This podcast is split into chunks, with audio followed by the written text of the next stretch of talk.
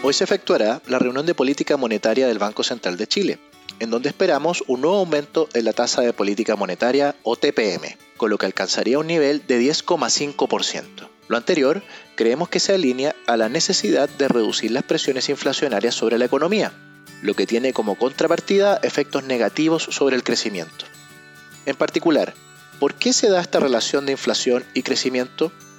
El Banco Central de Chile al subir su tasa de política monetaria, influye en el costo de financiamiento de los agentes económicos como hogares y empresas, mediante las tasas de los créditos.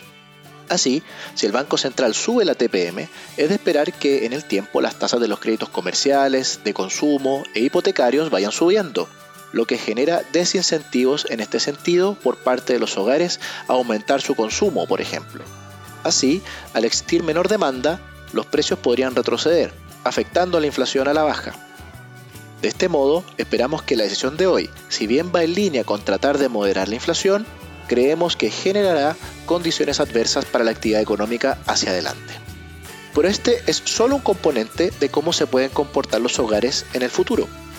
También creemos que pueden incidir los resultados del plebiscito del fin de semana y sus efectos sobre la medida que pueda tomar el gobierno en materia de cambios en su equipo político y agenda de reformas.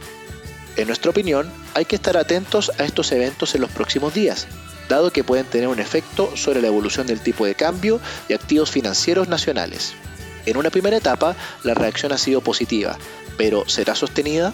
Si quieres saber más sobre nuestras recomendaciones, te invitamos a visitar nuestra página web banco.vice.cl/inversiones o contactando directamente a tu ejecutivo de inversión.